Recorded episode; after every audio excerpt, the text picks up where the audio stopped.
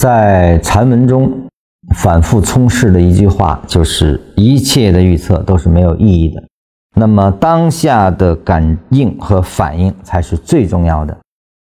你必须随时读懂市场的信号，这个是禅论最基础也是最根本的一点啊！随时利用禅论的手法，用禅论的分解读懂当下，而甚至这个当下。都是可以用到区间套的原则，一直追溯到盘口的信息里啊。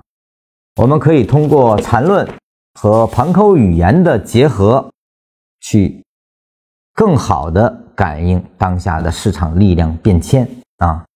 这里面呢，我简单说一下盘口的异动和缠论的关系啊。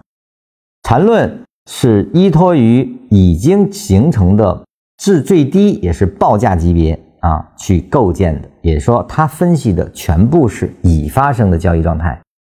那么盘口是什么呢？盘口实际上包含了挂单情况、扫单情况这些变化啊。也就是说，盘口的这些的异动，这种动态的变化状态，在未成交时是不能被缠论所分析的，所以它叫结合啊。盘口的这个能力是跟缠论结合而用的，也就是说。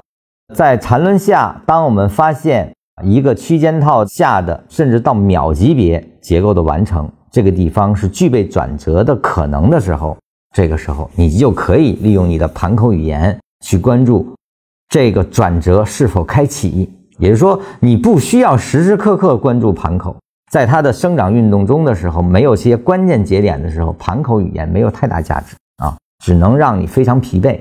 那么，如果有了对原有留下痕迹的分析的能力，在缠论解读下的这个帮助的话，你就可以知道我什么时候应该关注盘口了啊。区间套下的要拐折啊，比如说一分钟结构完成，一分钟内部的结构，我们甚至都能观察到它的可完成状态。这个时候你要密切关注盘口状态啊。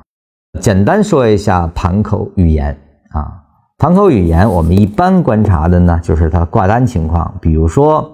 在卖二的位置，甚至卖三的位置，有很多大单压着。这个时候呢，我们看到价格却不因为上面有重重的这种重压啊而产生回落，就说市场并不畏惧它，而是不断的去吃下面的卖一的小单啊。那么这个时候实际上是有资金在试盘啊。这个时候要如果又是我们说区间套下的下跌可结束，又是一个攻击位的话。